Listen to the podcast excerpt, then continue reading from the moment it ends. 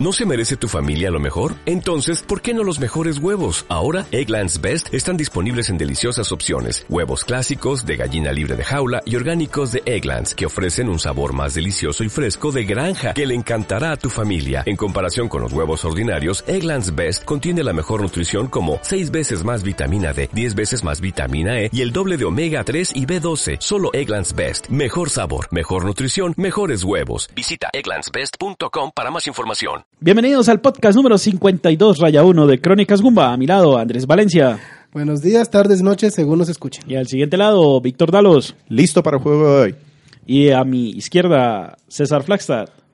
Mucho gusto, compañeros. ¿Y quién les habla? Sergio Vargas, Segan 81 Co. Buenos días, buenas tardes, según nos escuchen. El día de hoy, Andrés nos trae un juego de 3DS. ¿Cuál es? Pokémon Omega Ruby o también en su aplicación Alpha Sapphire. ¿Los dejamos escuchando? Vamos a escuchar la intro del juego.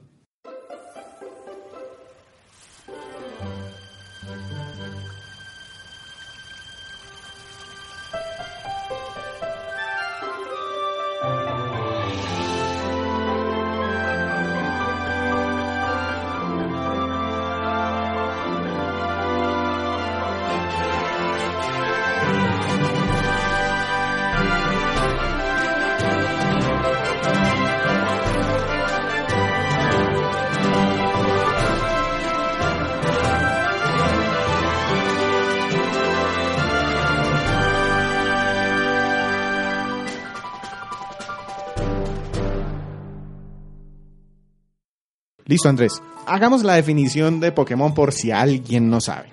¿Qué tipo de juego no, es no un crean. Pokémon? Yo una vez vi un video de un señor que jamás había jugado Pokémon. Lo único que conocía era Pokémon Go. Pero él veía que su hijo jugaba mucho Pokémon. Sí. Y trató de explicar en qué consistía el juego. No le pegó a casi nada.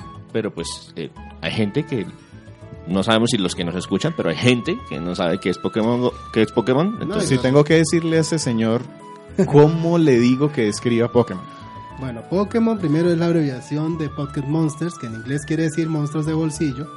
Es decir, que tú puedes ser un entrenador de pequeñas criaturitas que tú vas capturando en pequeños dispositivos llamados Pokébolas y los cuales luego podrás enfrentar a otros entrenadores sacando sus Pokémon de sus Pokébolas y enfrentarlos a otros en unas batallas. y con eso se gana experiencia porque es un juego de rol. Sí, señor. y los monstruos van subiendo de nivel. Creo que Suben, sería como suben de nivel, general. suben de stats, suben de ataques y pueden evolucionar en nuevas especies. Listo, sí, esa es como la generación, lo más general que se puede de Pokémon. O sea, ¿Y por qué decidió traernos puntualmente este Pokémon Omega Ruby? Ah, es que esto es interesante, esa es la parte crónica de este podcast. Resulta que la tarea que, me- que yo me auto había asignado, Que nunca cumple. que nunca cumplo, pero bueno, ese, es- ese es el factor sorpresa, es que íbamos a hablar de un juego que no voy a decirles ahora, vamos a hablar en un próximo podcast, pero tenía tarea. Y luego resulta que por azares del destino me llegó el Omega Ruby a las manos. Te lo, ten- lo tenía pendiente porque yo lo compré hace varios años, pero ya luego explicaré las razones por las cuales no lo jugué. Entonces me deshice de él y pum, volvió a caer y dije, ah, no, esta vez sí, no, sí señor, lo voy a jugar. Después ese me dice, usted tiene sus juegos y no los juega. Pero entonces me puse a jugarlo y me encantó, o sea, luego me, me, me embobé tanto que pasé estas últimas vacaciones pues jugando eso. ¿Ustedes se acuerdan Entonces- de la entonces película Up? Sí, eh, cuando los perros dicen ardilla. Sí. sí. Sí. Esa es la def- descripción gráfica de Andrés y los videojuegos. Por estos días está rondando el, el meme de un carro que cruza así, así.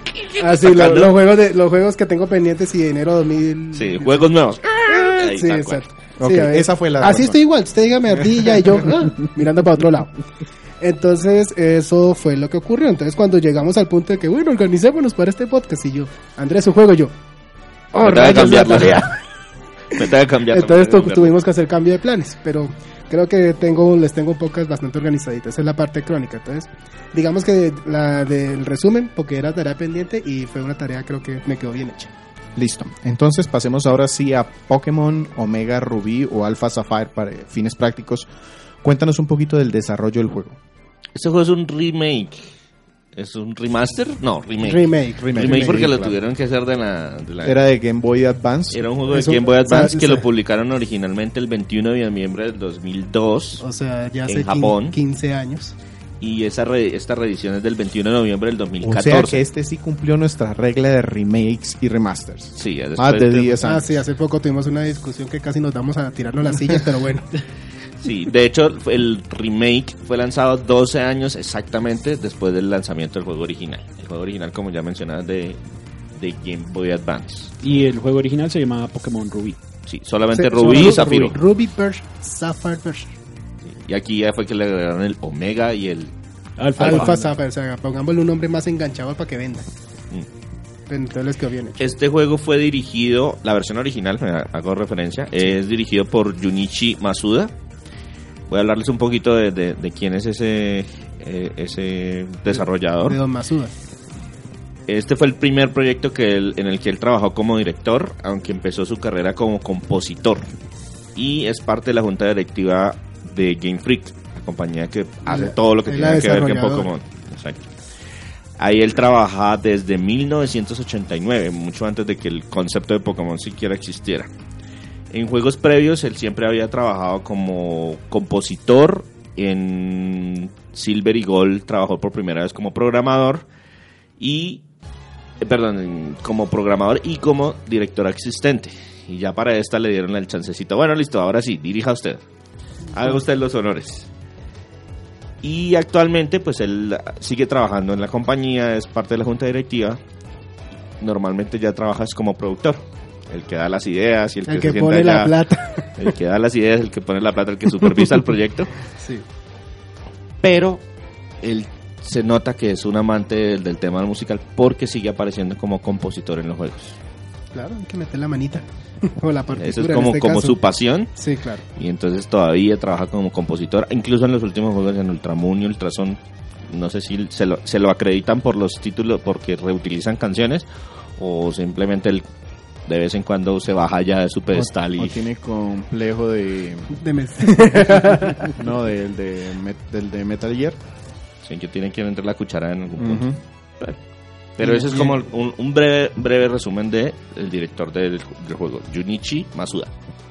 Entonces, básicamente en cuestiones de desarrollo, el juego pues salió después del Pokémon XY, o sea, de los del primer Pokémon que salió para Nintendo 3DS, entonces supongo que ah, mientras trabajaban en una historia original que posteriormente se convirtió en los, en los actuales Pokémon, es decir, Sol Luna y ahora las últimas versiones que salieron Ultra Sol y Ultra Luna, decidieron tom- de tomar la decisión de tomar uno de los Pokémon digamos más importantes por los cambios que, que aplicaron y en este caso fue para la consola Game Boy Advance y vamos a decir, bueno, apliquemos el engine de XJ y vamos a hacer el remake, ver qué tal les parece a los jugadores. Y la verdad, el resultado ha sido interesante. Sí, parece que ahora tienen la política de que todos los años tienen que sacar un Pokémon, ¿no? Sí, durante un tiempo estuvieron en un ritmo... Bastante o sea, Todavía casi están. que salió. No, XY, pues salió el XY en el 2013. 13. 13. En el 2014 Salió salió, este remake. Y luego En nos el dieron tiempito. 2016 Salió el Sol y salió Luna. Sol- el Sol y Luna. Y el, en el 2017 salió el Ultrasol y Ultraluna. Sí, solo hubo un año de descanso. Pero antes de eso necesitamos 10 una historia original. El Platinum, el Perla, el Blanco y Negro, el Blanco y Negro 2, o sea, sí, definitivamente muchísimo. Algún día se le va a acabar el abecedario, los minerales y todo lo que necesitan para meterle un nombre a un Pokémon. Pero bueno, ese básicamente es el desarrollo. Hablemos entonces de la historia de este juego. Bueno, ¿Es eh. la misma historia del juego de Game Boy Advance? Mm, sí y no. ¿Por qué? porque sí. ¿Por qué sí? Porque básicamente comienza con la historia del personaje, que aquí tú escoges si quieres que sea niño, niña. eh, tú llegas entonces con tu familia de mudanza a un pueblo llamado Liderroot en la región Como en Hoenn. casi todos los Pokémon Sí. hasta ese momento. hasta ese momento. Llegas a la región joven porque tu padre resulta que lo contratan como líder de gimnasio en una de las ciudades de la región que se llama Petalburg. Entonces, listo, llegué, me instalé, qué bonito, mi papá, mi papá es líder de gimnasio y todo. Y cuando tú vas a salir a explorar el pueblo, te encuentras con el profesor Birch, es decir, que es el Loke de la región joven, el cual está en problemas porque lo está atacando un Pokémon salvaje. Profesor Birch entonces te pide que cojas una de sus tres Pokébolas de que están dentro de su bolsa, para aclarar. Y entonces de usaron el Pokémon que está en su interior para luchar contra el Pokémon salvaje y salvarlo. Entonces a partir de ahí el Como profesor en todos los Pokémon hasta aquí. está aquí.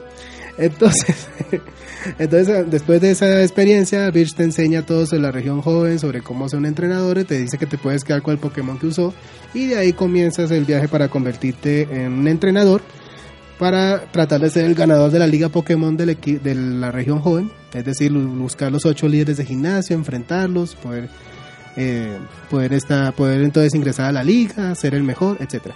Y de aquí ya se mete el tema de los antagonistas, que en este caso ustedes, como ya hemos visto en la saga clásica, está el equipo Rocket y esas cosas.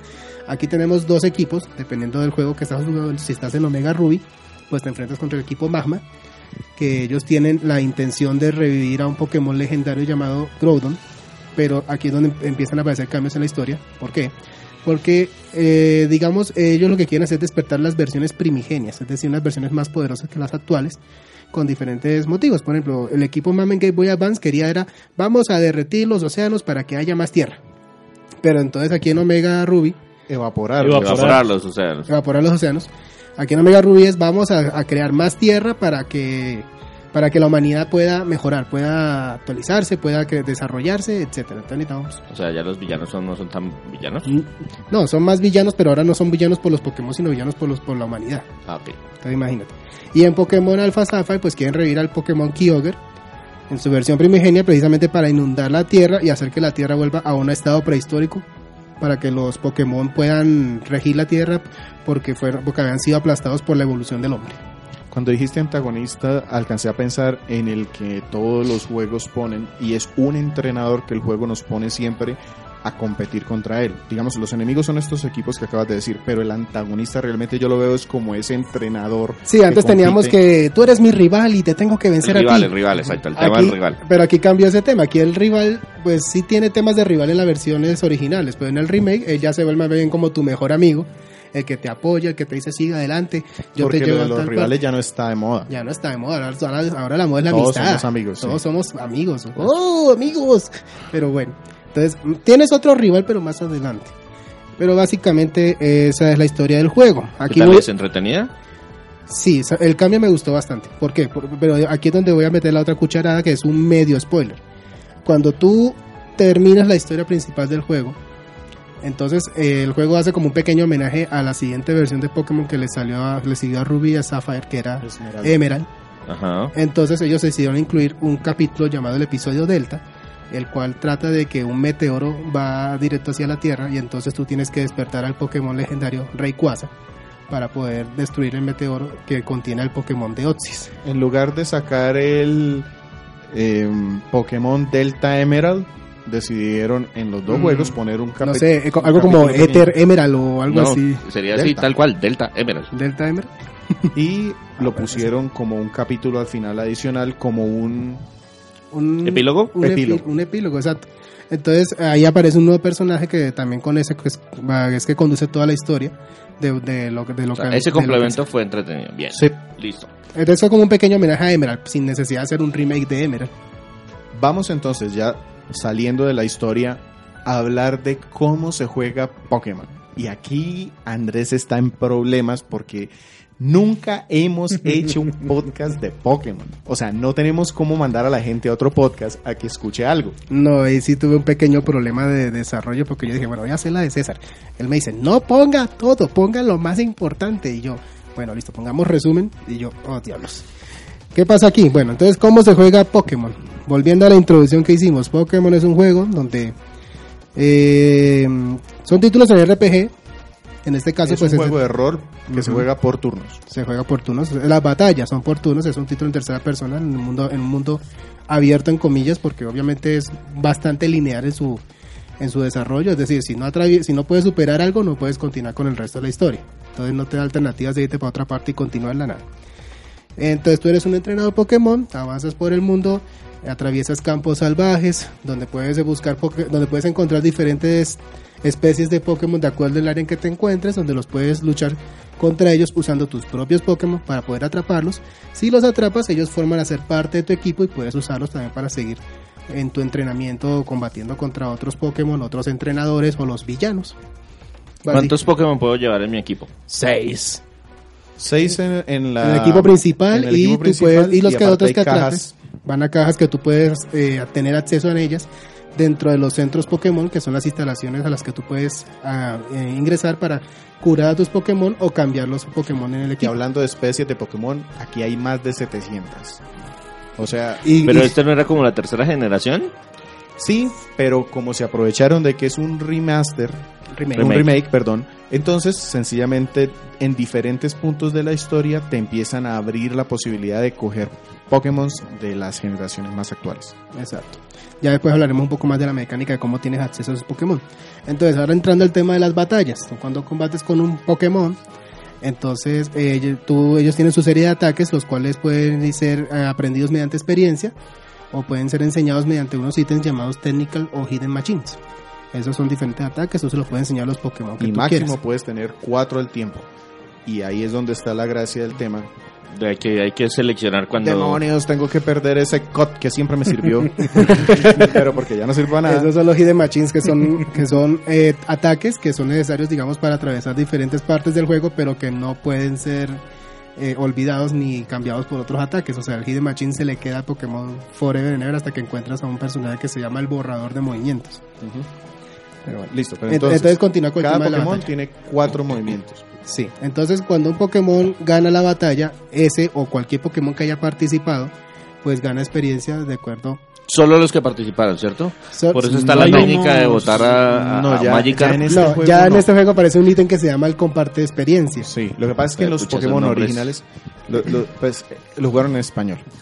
En los Pokémon originales sí era únicamente los que entraban en el combate los que ganaban experiencia, pero a partir de creo que fue en el 10 empezaron a permitir Perla y no sé qué carajas. Sí. empezaron a permitir que todos los Pokémones que lleves en tu equipo, los seis, ganen un poquitico de experiencia. Entonces eso permite que más o menos se vaya nivelando el equipo. Antes Y era- además an- que antes- con el ítem especial, tú se lo pones a un Pokémon, eh, por ejemplo, se lo das al Pokémon que lleves con menor experiencia de tu party y él gana más. y él gana más. Es un bono. Entonces, por ejemplo, eh, del 100% que del, de, de- Y de- sobre todo que si de se la experiencia pones, que se te vaya a quiere dar. más. Y si te quiere más, puede ganar. Pues, no, yo no me quiero meter en pero eso. pero es eso era, eso era antes, porque antes lo que el, antes el, el, el ítem, que ya no puedo decir comparte experiencia porque a Vito le da una catarsis, es Spirit Share. Entonces, si tú, eso es un key item, es decir, uno, uno de los ítems principales que no se gastan, sino que se quedan contigo con todo el juego, es decir, que al tenerlo, ya con solo tenerlo eh, en tu morral, Ujú. ya cual, todos los Pokémon es así. Los principales, los que participan en la batalla, ganan la experiencia acorde Con la participación. con la participación y el nivel del Pokémon que estás enfrentando. Y los demás ganan un pequeño porcentaje de experiencia. Entonces se puede Ah, o sea decir- que ya no hay que poner siempre No, de, ape- de- antes, de- antes en las versiones Magikarp, primero tú. Sí. Hola Magikarp, chao Magikarp. princip- se puede hacer, pero entonces y lo puedes hacer y gana más rápido la experiencia. O si no lo dejas ahí guardado entre los seis principales y que vaya Pero ganando no a poquito a poquito. O lo lleves a la casa de los Pero antes- hasta que llegue a nivel 19 y ya. Pero antes sí era horrible eso de que Sí. pones el Pokémon principal, lo cambias al más fuerte y el más fuerte Bueno, recibe el totazo. alguna otra mecánica así Eh, relevante porque son como 500. Sí, eh, sigamos con el tema Yo de la estoy metiendo experiencia. la cucharada a poquitos porque Sí, sigamos con el tema de la experiencia. Entonces, cuando el Pokémon gana experiencia, todo eso quiere decir que puede incrementar sus niveles. Al incrementar nivel, pues gana stats. Eh, ya depende, digamos, de, de, lo, de lo que es la naturaleza del Pokémon. Depende entonces hacia dónde quedan, hacia dónde se incrementan esos stats. Andrés me está hablando de naturalezas y no me ha dicho, Andrés, ¿qué gracia tiene elegir un Blastoise o elegir un Charizard o elegir un, un Pokémon diferente? El tema, ¿Por qué tengo Eso seis eso equipos, seis Pokémones en mi equipo? bueno, básicamente es porque en Pokémon se maneja lo que se llama el tipo. En, estos juegos, en este, actualmente tenemos 18 tipos que van incluyendo, incluyendo Pokémon elementales como agua, tierra, fuego, volador. Volador no es un elemento. Eh, tenemos ya dragón, Digámosle tenemos, aire. tenemos acero, tenemos hadas, tenemos Pokémon oscuros, fantasmas psíquicos, o sea, son 18 tipos. Entonces, entre esos tipos se hace un sistema triangular, es decir, es, dec- es decir, que si un tipo es fuerte contra otro, es débil contra otro y así. Entonces, hay, una de- hay un problema que es la desventaja de, de tipo. Es decir, que si yo enfrento un Pokémon de tipo agua, voy a tener problemas si me enfrento contra un tipo eléctrico, porque esa es mi mayor debilidad. Lo más seguro es que mientras yo trato de matarlo, él me gana con el primer ataque que haga. Entonces, por eso es importante tener variación en los Pokémon para manejar la variedad de tipos que puedas encontrar entre Pokémon salvajes o Pokémon de entrenadores o líderes de gimnasio, etcétera. Y pues la, mecánica otra vez clásica de Pokémon es el tema de la evolución. Cuando un Pokémon llega a algunos, porque otros no tienen forma de evolucionar, cuando un Pokémon eh, llega a cierto nivel, pues entonces eh, puede evolucionar a una nueva especie que es más fuerte, más rápida, que puede incluso cambiar eh, de tipos. También puede cambiar sus ataques, etcétera. Y entre otras mecánicas de evolución también están, digamos, con piedras, a través de la amistad, eh, intercambiándose. Sí, Sí, lo que dice César, son 500 mecánicas. Sí, es que la mayoría de Pokémon evolucionan por nivel, pero otros no evolucionan si no me quieren. básicamente. Entonces hay que llevarlos También- al salón de belleza. También Maldito. hay, que Hay que- hay peinarlos, hay que darles de comer, hay que jugar Hay con que ellos. darles comidas Son especiales. Y otra, sí, el tama- Tamagotchi versión máxima. Y la otra Ay, cosa, qué perrito tan bonito. Vaya y mátese contra ese. pero, pero hay otras cosas, mucho. hay otras cosas que influyen, como el, Pelea de perros. como el, la hora del día. Un Pokémon Sí. puede evolucionar en el día, otros pueden evolucionar en la noche. Sí. Es muy divertido poder explorar todas esas mecánicas porque entonces no se, no vuelve tedioso el juego de que bueno, va a poner a luchar mis Pokémon para que evolucionen. No, Yo que- jugué. El primer Pokémon que yo jugué fue el Gold en los albores del internet. Yo, lo- yo el único Pokémon que jugué fue el Yellow, creo. y sí, solo porque tenía el Pikachu Y rata Era cirrosis. divertidísimo que alguien me dijera, oiga, ¿sabe que ese Pokémon, si lo intercambiamos, evoluciona? ¡Oh! ¿Qué? Eso es tecnología, o sea, ¿Eso te conserva todavía? Que tengo que compartir con alguien A todos La, los... la- la más clásica es eh, Cadabra Alakazam y Hunter Gengar. Esos siempre son por intercambio. sí, sí. XY y XY, Z... ajá, ah, sí. vale. Fantasmita y psíquico, ya se la pongo así. Ujú. ¿Y Ent- qué significa eso? O sea, ¿qué tengo que hacer? No, Tener amigos. Tener amigos. Ah. Antes cuando eran las versiones, la vers- las versiones clásicas eran a través del cable link, es decir, necesitabas un, un amigo que tuviera un Game Boy, una versión diferente de Pokémon y el bendito cable. Conectarse y hacer, y hacer el intercambio. Y que, ah, ya me evolucionó, devuélvemelo. Eh, no quiero. Pero bueno, Ahora sí, se puede hacer online, se puede hacer presencial también por red. eh, ¿Wi-Fi? por sí, Wi-Fi. por sí. Wi-Fi o en el mismo sitio LAN. LAN. Mm, pero igual, necesitas a alguien conocido porque pues le debes entregar el Pokémon y que te lo devuelva para que evolucione. En este caso, pues a través del, del Miiverse, ¿no? De tener amigos, contactos. Sí, bueno, eso yo. Bueno, Es- es- es- en este grupo que no somos capaces de coordinar ni de una sesión de juego en línea, no me los puedo imaginar tratando ustedes de intercambiar sí, Pokémon. nos, nos da un No, yo sí. derrame cerebral enseguida. Afortunadamente sí tengo un grupito pequeño pero firme y logramos pasar todo el XY intercambiando. De hecho, uno de mis amigos, lo saludo en este momento, tiene el diploma, a Juan Sebastián, tiene el diploma por haber Llenado el Pokédex. llenado el Pokédex completo. O sea, Ah, sí, no puedes llamarte entrenador Pokémon solo ganando la llamo- liga. no Tengo me- que tener el Pokédex lleno. Las 700 y pucha especie, o sea. en mi defensa le gano jugando Pokémon, entonces pues... Ah, o sea que unas por otras. Bueno, entonces, volviendo al tema de la jugabilidad, entonces aquí ya habiendo pasado este breve resumen de la jugada, de cómo se juega Pokémon. Faltan muchas Cosas. ¿Por qué? Porque la gracia, sí, la historia que nombró Andrés es el punto central que de hecho en este juego en particular, como lo alargaron con estos capítulos adicionales, es bastante largo para lo que el juego normalmente da. A mí me duró como unas 35, 40 horas, no recuerdo. bien. 38 horas duré yo acabando con episodio Delta y eso que no he hecho todo lo del juego. Pero la gracia o digamos que la gran parte atractiva de este juego que engancha es precisamente con Atraparlos a todos. Ese es otro. Si usted es un coleccionista, pues es un gancho. Pero a- mí eso, por ejemplo, no me importó. Aquí, aquí ya cruzamos otra frontera que es la competición profesional. Exacto. No No, necesariamente no, profesional. necesariamente profesional. Bueno, entonces Es la tú competición contra pers- otras personas. Tú puedes compartir los Pokémon con tus compañeros. Por ejemplo, yo le pasé, creo que Sergio también le pasó algunos Pokémon a Juanse para que él lograra completar Claro. su diploma. A mí no me interesaba, pero él sí, tome. De hecho, no me volvió mi Blastoise, maldito. y el otro es que te puedes Eh, eh, enfrentar eh, pa- contra Paréntesis, Blastoise, para lo que no conoces, es una tortuga con dos torretas. el mejor Pokémon que existe. El caso es que la, el otro punto es que los Pokémon que tú entrenas en el juego puedes disponer tus, tu equipo de 6 y enfrentarte también por internet o en LAN contra un amigo que, que estés ahí, o incluso contra desconocidos. Lo que pasa es que contra desconocidos tiene algunas limitantes. Sí, porque pues hay muchos menores de edad jugando esto, no le podemos dar nuestro código de Nintendo a todo el mundo. hay mucho, hay mucho hay que rata. intercambiar como 15 caracteres con un montón de sillas. Yo sufrí todos esos intercambios, pero para otros juegos. Entonces, en este caso, digamos que es muy entretenido poder entrenar a tu equipo pensando en derrotar a tus amigos. Y realmente el juego, toda esa variedad de tipos, no lo explota. A no ser el último, ¿cómo es que se llama? Elite Four. Los últimos cuatro, cuatro Elite. Lo- los, cuatro, élite. en lo que le dicen en- aquí en la, en la serie en español, que el alto mando. Listo, el alto mando. Ellos de pronto te ponen Pokémones variados y con algo de reto en cuanto a variar su estilo y tu forma de pelear. Pero el juego no se caracteriza porque realmente sea difícil. Pues tan es así que tú llegas a unas partes en donde un gimnasio, que se supone que es en donde tú vas a derrotar al líder de esa sección, solo usan Pokémon de un tipo. Entonces, Entonces- usted corre- co- coge dentro de su grupo los Pokémon que no Que tienen ventaja. eso y acá Y acaba con, con eso. Aquí, digamos, hay varios factores estratégicos, como por ejemplo que los líderes de gimnasio a veces emplean, sí, Pokémon que son especializados en un tipo, pero como existen Pokémon que pueden manejar dos tipos, entonces con eso compensan algunas de las desventajas que tienen. Sí, pero no nunca llegan al nivel de reto de enfrentarse Ah, contra no. otra persona que está buscando un equipo balanceado. Sí, Entonces, lo- esa es los- la gracia. Los líderes de gimnasio no son particularmente difíciles, es cuando ya llegas a la liga donde la cosa se pone peliagudo. Listo.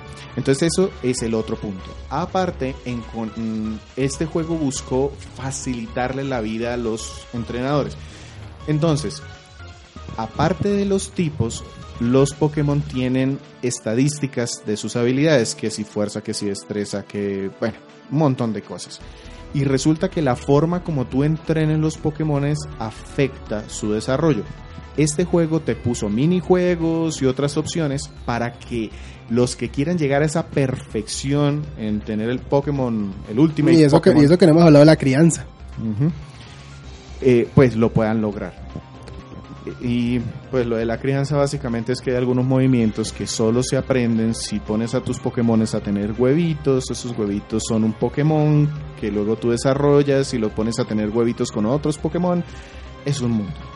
Sí, eso es ah, Eso es un universo aparte. parecido con crear el pedigrí a un cachorrito. es- Mera Sí. coincidencia. Sí, yo, yo creo que yo conozco más de uno que puede poner eso en su hoja de vida y pesa más que lo que ha estudiado. Entrenador Pokémon, sí, fácilmente. Bueno, eh, ahora ya retomando el tema de jugabilidad.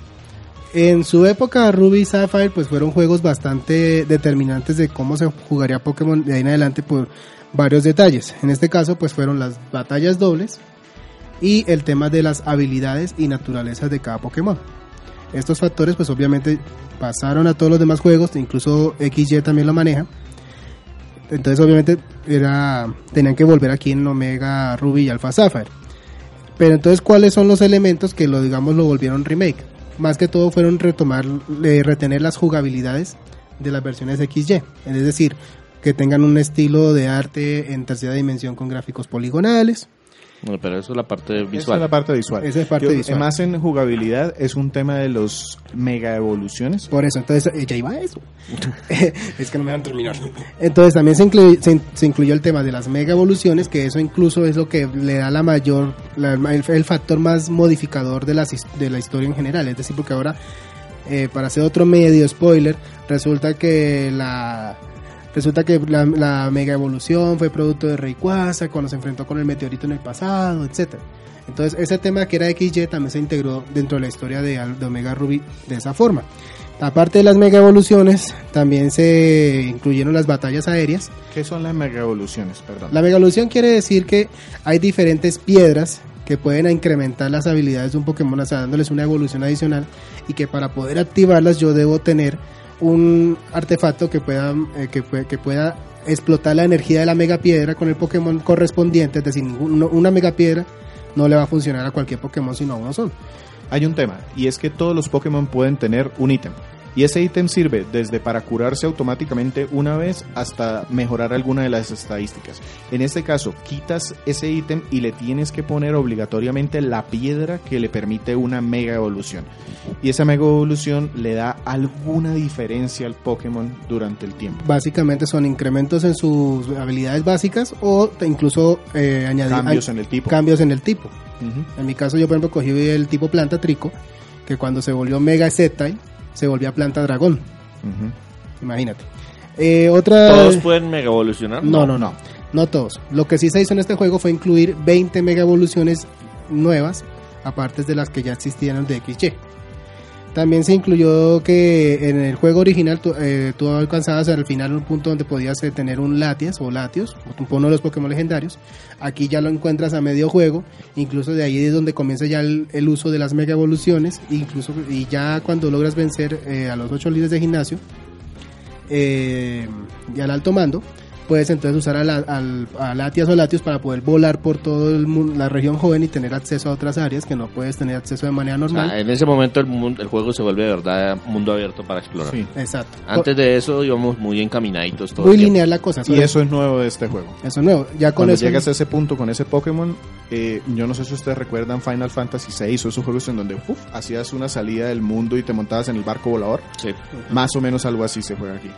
Sí, Entonces eso te, de te da acceso a otras áreas para Ah, sí. encontrar otros ítems, eh, buscar otros entrenadores y sobre todo poder atrapar Pokémon legendarios. Eh, Víctor mencionó ahorita el tema de, la, de las comunicaciones por online para poder eh, buscar otros jugadores. Aquí se, en el juego original se aplicaba lo que se llamaba el Pokénavegador. Entonces aquí existe el Pokénavegador Plus, que es un dispositivo que te sirve de Pokédex, te sirve para ver el mapa del- de, to- de toda la región joven, te sirve para poder comunicarte con otros entrenadores, eh, es que para poder enfrentarlos, hacer los intercambios. También tienes acceso a noticias y hechos que ocurren en la región. Y también eh, es lo que te da acceso para poder eh, usar el, el super entrenamiento, que es un elemento de Pokémon XY, que es una especie de, de, aplicación que te sirve para, para que tus Pokémon le peguen a unas peras de, a unas bolsas de arena para poder incrementar sus diferentes eh, habilidades o, o valores básicos. Y también está el Pokémon AMI, otro, otro, otra, Otra aplicación. otra aplicación del XY, que es donde uno usa para consentir al Pokémon, jugar con él, darle comida, etcétera. También retomando la versión original están los concursos Pokémon, que son Ay, Los detesto. que so- sí, son unas, eh, son, yo iba a decir distracciones, eso lo, lo explicaré después, pero son unos eventos adicionales en los cuales tú pones a tu Pokémon frente a una audiencia y unos jueces, les pones a que muestren sus ataques y los jueces determinan si el Pokémon es bello y te dan unos listones. Entonces, oh, tenemos otra forma de competir con nuestros Pokémon aparte de luchar contra ellos. Y para rematar jugabilidad, tenemos los temas de compatibilidad. Omega Ruby y Alpha Sapphire pueden conectarse también con, diferen- con la aplicación Pokémon Bank, el Poké Transporter y el Global Link. Básicamente eso es lo que sirve. eh, de pronto Andrés no explicó el Pokédex. Es básicamente una enciclopedia de todos los Pokémones. Pero buscando facilitar la vida de los que juegan, ahora ya ahí dice todo el tema de ventajas, desventajas, mejores poderes que poderes aprendió. Antes a uno le tocaba llevar una libretica. O comprar una guía de esas de prima Ajá. qué. Sí, en la Librería Nacional. Sí, y el Pokébank es una membresía, un sistema online, un vale sistema 5 de nube. dólares al año. En la nube tú guardas tus Pokémon y con eso los puedes pasar de muchos juegos y copiarlos en otros. Entonces, si tienes el X y el Y, pues puedes tener un backup de tus Pokémon allá y cuando compres un juego nuevo en el futuro, por ejemplo ahora el Ultra Sol y el Ultra Luna, te metes y los descargas de allá. Aquí lo único que tener en cuenta es que como son compatibles también con XY, entonces como hay mega evoluciones de, de Omega Ruby y Alpha Sapphire que no existen en XY, entonces digamos no puedo usar las mega evoluciones en ese otro juego, pues obviamente por motivos de programación. Lo mismo pasa con movimientos y habilidades exclusivas que solo salieron en este juego. Listo. Pasemos entonces a lo que nos ibas adelantando un poquito el tema técnico gráfico de este juego. Sí.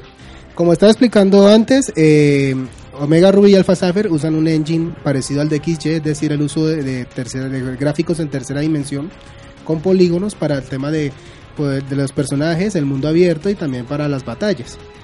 Entonces, eh, me gustó mucho cómo se implementó el 3D porque hace que el juego sea muy renovado, es decir, algo completamente diferente. a- Cuando a dices la- 3D, no es el efecto estereoscópico. No, es el efecto visual. el que sea normal. poligonal ahora el mundo en el cual estamos jugando. Exactamente. Eh, y gracias por ayudarme con ese detalle de que también en este juego pues se usa mucho el tema del 3D estereoscópico, así como en XY. Que es algo que se perdió recientemente. En Sol y Luna tú no puedes usar 3D estereoscópico. Me imagino que por limitantes.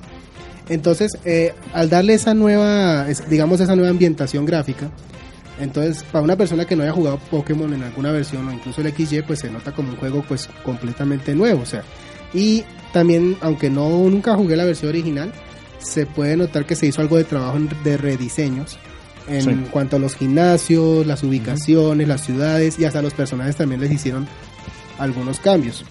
Los ataques de los Pokémon, gráficamente hablando, también se ven bien, solo que es un pequeño reciclaje de lo que ya existía en XY, pero obviamente en tercera edición se sigue viendo bastante bien.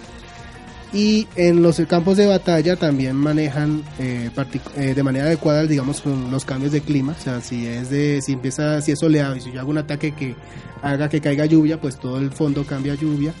También si el juego diferencia si es de día o de noche, entonces obviamente en la batalla se verá si estamos precisamente en esos, en esos momentos lo cual también eh, influye en, el tema de las batallas y también de ciertas habilidades y ataques, como que un Pokémon como que si este ataque es de día, pues entonces eh, digamos rayo solar, si es de día y yo hago esta técnica, entonces yo puedo cargar, no me toma dos turnos hacer el ataque, sino que sale en uno solo y así, básicamente. En cuanto al diseño de los Pokémon, son bastante coloridos, los movimientos también son bastante expresivos, o sea, un Pokémon tiene su particular estilo gráfico no son no son similares uno con otro excepto con algunas excepciones los ratones esos eléctricos de Plusum y Minimum y en materia de expresiones pues se nota bien cuando están peleando dependiendo del ataque que hagan o cuando son derrotados o incluso cuando usas el Pokémon a mí pues ellos tienen sus eh, movimientos de, de felicidad o de disgusto dependiendo si los acaricias donde es o donde no es etcétera Pero Entonces, cuando dicen los movimientos significa que qué? Animaciones. animaciones. Pero bueno, hasta ahí el aspecto gráfico, o sea que es adecuado, Sí, yo quedó pensé que acorde. también podíamos en medio de la pelea. No, no. No, no, no, no. Como taunts, como burlas, Sí, ¿no? no, no, no. No, no, no. Hay un movimiento que se llama Taunt, pero no. El tema sonoro de este juego, ¿cómo va? Yo nunca escuché la música del juego original, pero entonces al ser un remake debieron tomar las, las melodías originales del Game Boy. Advance y remasterizarlas Sí. para este juego. Van acordes con el lugar donde estén, si es una ciudad grande, si es una ciudad pesquera, si estoy en un bosque, si estoy en las montañas. Entonces eh, la música es bastante adecuada, no necesariamente memorable, pero no tampoco quiere decir que sea aburrida. Entonces la música Mucho tema sentido- clásico, me imagino. Bastante. Lo que sí me gustó bastante fueron las, las músicas de las batallas. O sea, hasta la, hasta la batalla normal tiene una buena música bastante entretenida, dinámica. Si digamos estoy luchando contra los villanos, entonces la música es tenebrosa. Si estoy luchando contra los Pokémon legendarios, entonces se nota la intensidad en el combate, que, con- a, lo, que- a lo cual la música contribuye bastante. Entonces digamos que por ese lado la música es buena, adecuada, no memorable, pero cumple con su trabajo. Efectos sonoros. También bien, ahí se notan explosiones, golpes, ataques, y el Pokémon está dormido se escucha como ronca. Eh, lo que sí sigue siendo irritante y que no sé por qué lo siguen aplicando es que ca- cada Pokémon tiene como un sonido distintivo, como un chirrido, un aullido, lo que sea, pero lo hacen sonar como si todavía fuera un MIDI de Game Boy. Entonces no sé por qué en vez de ponerle un sonido de animal más o menos realista, Ah, Voy a hacer una Eh, pregunta de persona que solamente ha visto la serie de televisión. Sí. Yo sé no, dice, no dicen su ¿No nombre. su nombre? No dicen su nombre. pero ¿por qué? Es, es que Yo hasta, pensé que hasta- En la- hasta en, la eso se- serie, en la serie de animación y en los videojuegos, los Pokémon en los videojuegos son más animalitos. O sea, ellos hacen un chirrido. Pero es que hasta eso sería aceptable lo que dice César. Eh, no, porque hasta en la versión japonesa tienen nombres diferentes. Entonces, si dice. y dicen su nombre, y si dicen su nombre en dice- Japón. Es más, creo que el único que dice nombre es Pikachu. Creo. Sí, es el único en el juego que Pero, hace pero eso. eso, eso elimina una de las preguntas fundamentales del, del universo Pokémon. ¿Qué vino primero, el nombre del Pokémon o lo que dice el Pokémon? No lo sabemos. O sea, y- ¿el y- Pokémon se llama Pikachu porque dice Pikachu? Pero en la serie de animación, Seguramente si estamos cual- hablando de videojuego, el nombre se lo da el que seguramente lo- cualquier investigador Ah. Pokémon escuchó cómo hablaba el Pokémon y le puso No, ese no, no, nombre. no. Si estamos hablando de, las de No, la esperen, serie no, de ya, ya, animación, ya, yo les así estaba fue. molestando. Ya, tranquilos, sigan. Pero yo, cre- pero yo estoy de acuerdo contigo en ese sentido. Lo mínimo podría ser que... Yo creo que el- en, en el sistema tiene toda la capacidad como para haber hecho eso. Aunque Que suenen Eh, más como animales. No, porque es que finalmente los Pokémon son animalitos y... Pero les pusieron a cada Después sonido. de esta disertación, Pero el tema, el tema es que si estamos hablando de que, la- de que si el Pokémon se llama igual en japonés o en inglés, no, Después de no se puede. Yo tengo una, Perdón, yo tengo una perdón, pregunta. ¿Ese Pokémon que es vaca lo cortan y lo volvemos hamburguesas de Pokémon? da leche. La la leche. Le sacan la leche, ¿no? No, no, y la carne no. No. Porque si son animales. No, hamburguesa- hamburguesas de Milton no he escuchado todavía. El, el ser humano es el un pro- Pokémon. es si para- convive, con, si convive en un, en planeta. Espere, espere. Si César. convive en un planeta donde todo es Pokémon, el ser humano también César, es un es un Pokémon. programa para niños. Yo porque sabía que íbamos a terminar así. Andrés, Señor. ¿Qué los voy a dejar escuchando Eh, antes de irnos? Si hay un dios de los Pokémon, ¿también hay un dios para los seres humanos? Como esto se volvió pelea de silla, va a poner la música de batalla contra Groudon, el Pokémon legendario.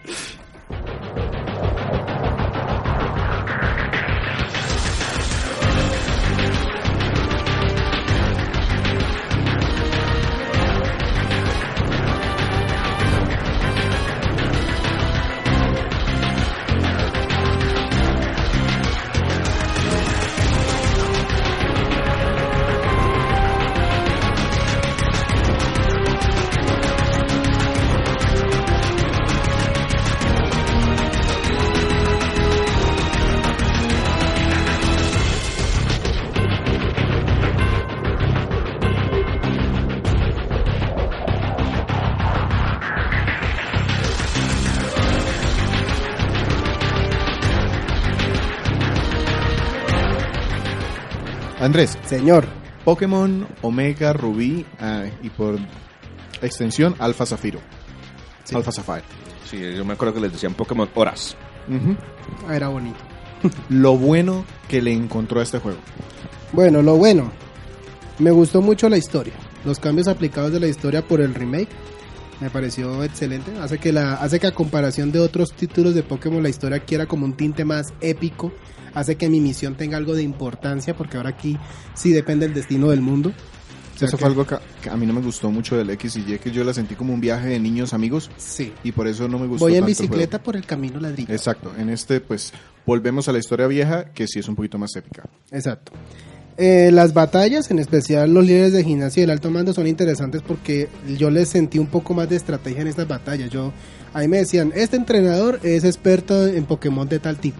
Y yo, ah, bueno, me voy a preparar a mis Pokémon los cuales tienen ventaja de tipo sobre el otro. Pero resulta que el, el- líder de gimnasio llegaba con algún Pokémon sorpresa que tenía algún atributo doble, tenía algún movimiento que me podía matar rápidamente o usaba ítems para curación haciendo que todo mi trabajo previo se fuera al traste. Entonces noté mucha más estrategia. Lo cual, y lo cual es un poco, ayuda a que el juego sea un poquito engañoso en ese sentido, porque como uno, como dijo Víctor antes, uno viajando por el mundo y pelea contra los entrenadores y esas cosas, haciendo los side quests, se siente fácil. Uno llega contra los líderes de gimnasio y la liga Pokémon y la cosa cambia. Entonces me gusta ese cambio de, digamos, de dinámica en el juego. Y por último, de lo bueno, eh, los cambios al Pokénavegador. Hace que, digamos, el, el localizar Pokémon más poderosos sea un poco más sencillo. También contribuye a buscar ubicaciones para entrenar adecuadamente a un Pokémon. Entrenar también es más fácil que en juegos anteriores. Sí. Y también contribuye, digamos, a tener comunicación incluso con los NPCs, con los personajes no, no, no jugadores, para poder, digamos, tener revanchas contra ellos. Tú puedes retar otra vez a otros entrenadores y llegan con sus Pokémon más fuertes, lo cual contribuye también bastante a temas de entrenamiento. Esos fueron los detalles que me gustaron del juego. Vámonos a lo feo entonces de este Pokémon. Lo malo. No, lo malo primero. Bueno, lo malo. El juego, no sé si es por el tema de que se desarrolla en una región que tiene paisajes de bosque, montañosos e incluso algunas islas. Por lo que hay un tema bastante eh, grande de exploración en los océanos. Entonces tiene demasiados movimientos acuáticos. Y eso también incluye las, los hidden machines, o sea, que reitero son los, las técnicas que tú le puedes enseñar a un Pokémon para poder... Y con- que después no se le olviden. y que después no se lo olviden Ah, sí aprendí algo.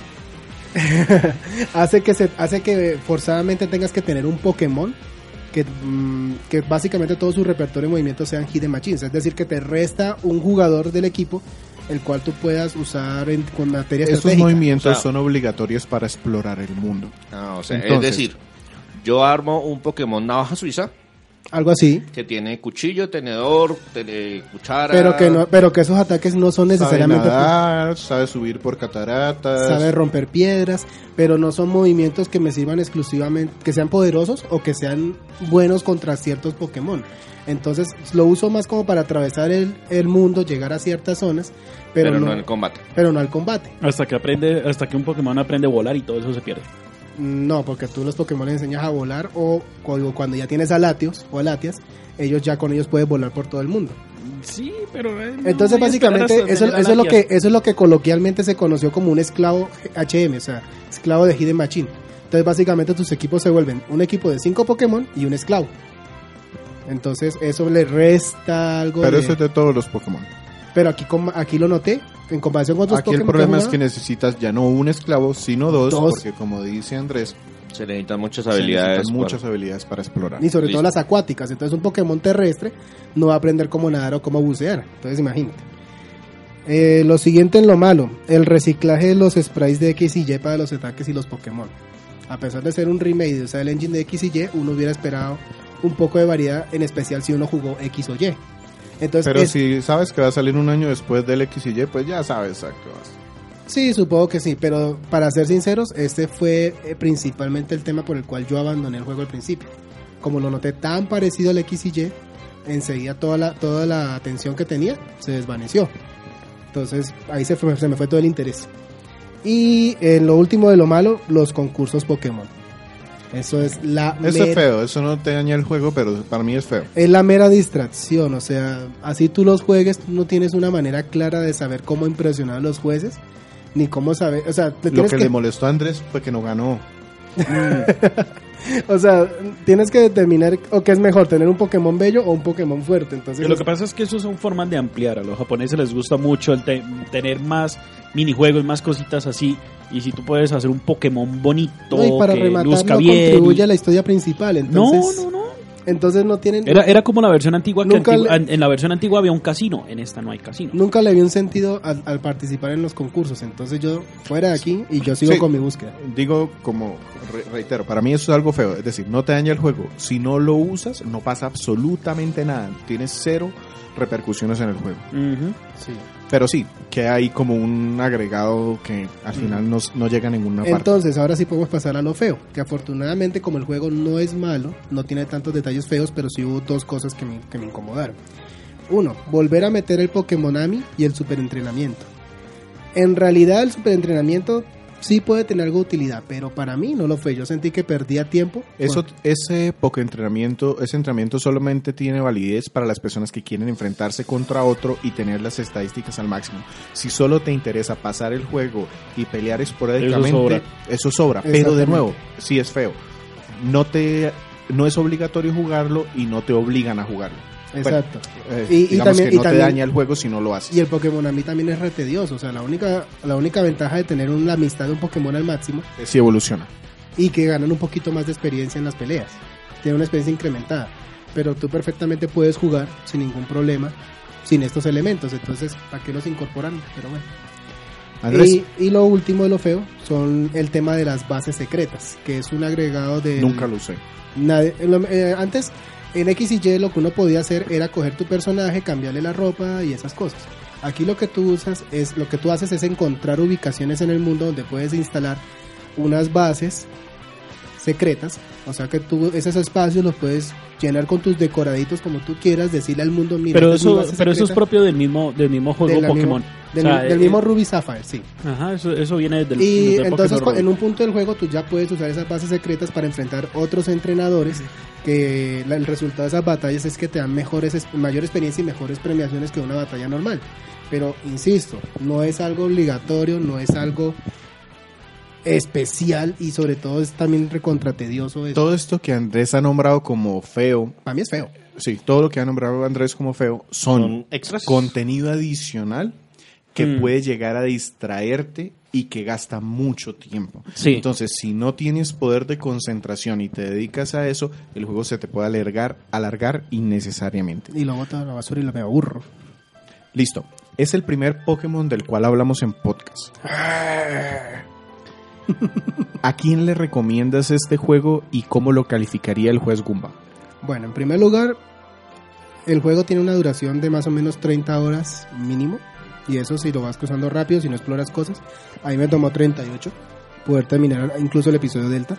Pero te puede tomar hasta 100 horas si tú te vuelves un entrenador dedicado. Es decir, hacer que tus Pokémon sean lo más fuertes posibles para competir contra los amigos. Si quieres llenar el Pokédex, si quieres...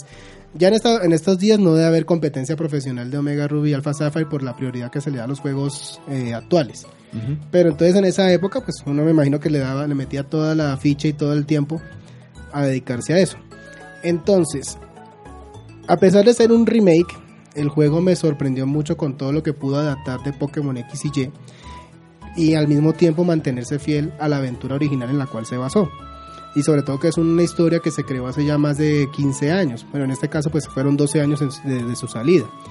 No todos los agregados fueron tan impresionantes como cuando se anunciaron, pero a pesar de todo, estos dos títulos me parecen dignos de que se puedan experimentar por cualquier persona que no haya jugado Pokémon. Porque es una buena me parece, me parece una buena forma de, una buena forma de introducirse en ese mundo, un buen juego para hacerlo.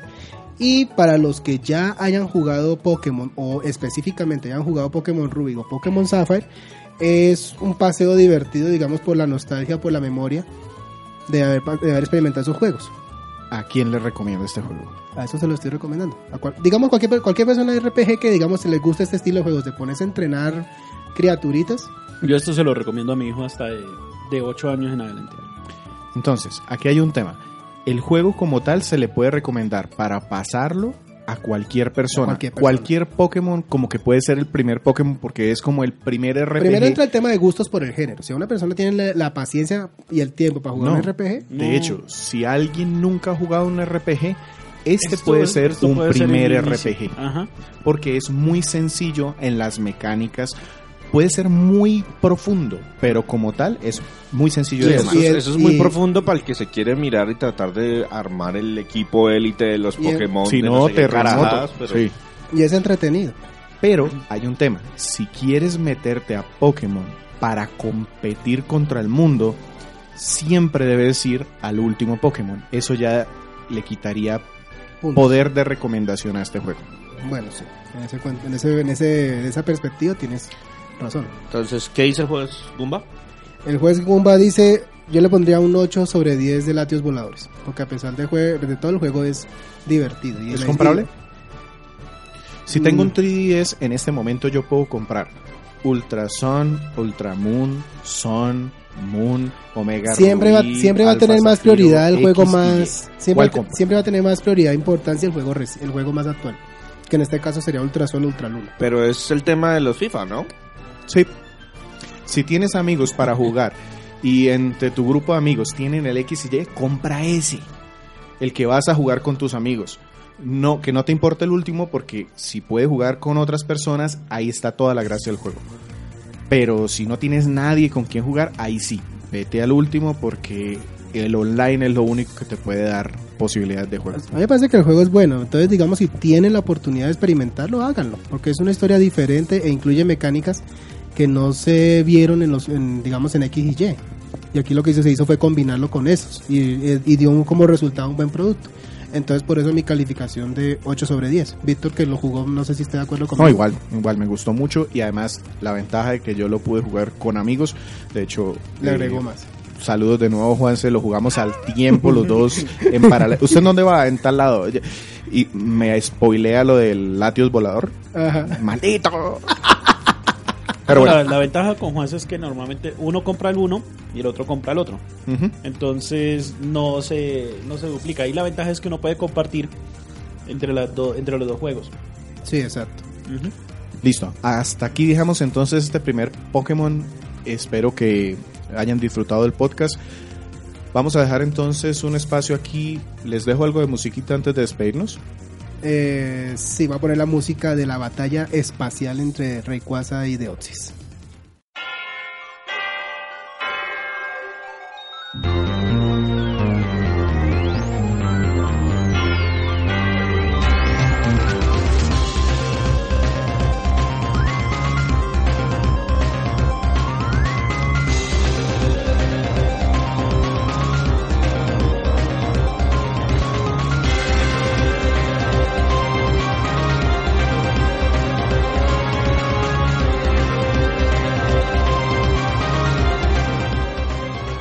Aprovechemos estos minutos antes de terminar el podcast para recordar y anunciar qué es lo que tenemos escrito en nuestra página como reseña. César, si nos das una mano. Listo, han pasado casi cinco semanas desde la última vez que les comentamos, entonces publicaciones tenemos varias, le hemos eh, dado un énfasis al Nintendo 64 últimamente.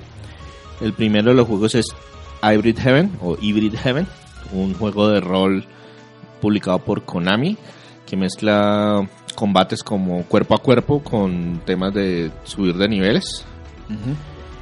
El siguiente fue Star Wars Episode 1 Racer, un juego de carreras basado en la primera de las películas de la precuela de los de Star Wars. Sí. Sí, solo la, partecita. Solo las carreras de la carrera de bots, pero fue un buen juego decente, güey. Sí, sí, bastante entretenida. Sí.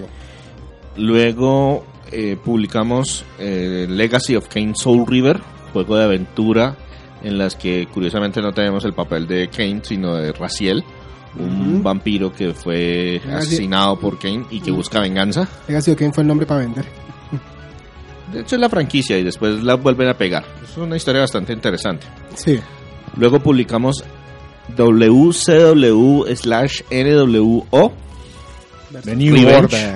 Revenge. Revenge. Es un juego de lucha libre muy, muy, muy entretenido. De esos que eran para cuatro personas dando botonazos dos horas para poder hacer una llave. Sí, que, ah, me agarre, pues ahí va mi contragarre y ahora va no sé qué. Y eran súper, súper divertidos, sí, señor. A pesar de que no eran la franquicia famosa, que en ese momento WWF era la Y era conocida. que pegaba. Ujú. Mandaba la parada. y empezamos también 2018 hablando de un terrible, terrible juego de Squaresoft que se llama eh, King's Knight. Jamás había visto cómo César desplegaba tanto odio sobre un juego. Pero es que es un juego de disparos. usted usted decía que sintiera pena por el pobre juego. Es un juego, es un shooter. Es un 1942, Sí, es un sé, comando. Yo sé que Square Enix y Shooter no pueden estar en la misma oración. No, y pueden estar, pero pues con Pero bien. mecánicas bien, implementadas, hágame el favor. Eso es lo que ya tenemos publicado. Se expresa el odio. Se lo siente aquí en esta mesa. Eso es lo que ya tenemos publicado. Listo. Y tenemos algo de pronto para las próximas semanas mientras... Sí, yo les tengo ya preparado eh, mi reseña sobre un juego de PlayStation 2 de pelea de una franquicia. Nuestro primer reseña de PlayStation 2 y mira el juego que vamos a reseñar. Inuyasha Feudal Combat. Un juego de pelea que usa la famosa franquicia de anime de Rumiko Takagashi con resultados diversos. Y, Y- prox- y próximamente les voy a tener una de NES sobre The Chip and Dale Rescue Rangers. Yo por mi parte estoy preparando un regreso al universo de Star Wars, pero en este caso con Roach Leader de GameCube. Y por este lado tenemos Star Soldier de Nintendo 64, es un juego de disparos. Había dos juegos de disparo en Nintendo 64. este era uno de esos. Ah, bueno.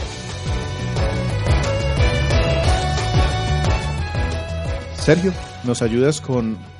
Primero, pásese las papas que tiene. Qué pena, la canción pasó muy rápido. Nos pueden encontrar en iTunes como Crónicas Gumba. Eh, bueno, perdón. No- nos pueden conseguir en nuestras redes sociales, Twitter, arroba Crónicas Gumba, nuestra página de internet www.crónicasgumba.com, nuestro Facebook fanpage www.facebook.com slash Crónicas Gumba y nuestro podcast se publica semanalmente en iTunes, iBox y TuneIn Radio. Quien les habló, Sergio Vargas, Andrés Valencia, Hasta, luego. Víctor Dalos. Quien les pide que nos compartan. Esos numeritos se congelaron, ¿no, César? Ya pasaron Pues las que- vacaciones. No, es que hubo un cambio en, el, en la forma, La forma como, de medir. como Google considera las visitas y esos números ahora se ven terribles. Entonces les pedimos, no les cuesta un peso, compartirnos nos ayuda un montón para seguir con esto. Compartan, lean, comenten. Estamos pendientes de todo lo que nos digan. Y nuestro último participante, César Flagstad. Un saludo para todos. Y que les habla, Sergio Vargas. Buenas tardes, buenos días, buenas noches. Hasta luego. Pokémon.